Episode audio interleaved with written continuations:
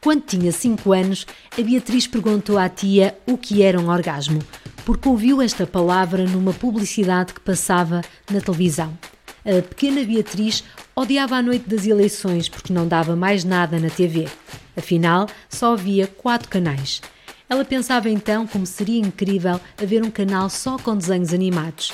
Mas fixe-fixe era poder andar para trás e ver o que quisesse. Um dia, o Marco deu um pontapé na Sónia. Não se falou de mais nada naquele dia na escola. O Marco e a Sónia eram concorrentes do primeiro reality show em Portugal, o Big Brother. A Beatriz pode contar centenas de memórias com a televisão. Não pensem que ela viu demasiada. Viu a que devia ter visto, como qualquer filha dos anos 80. Hoje, a Beatriz trabalha em produção e conteúdos na televisão.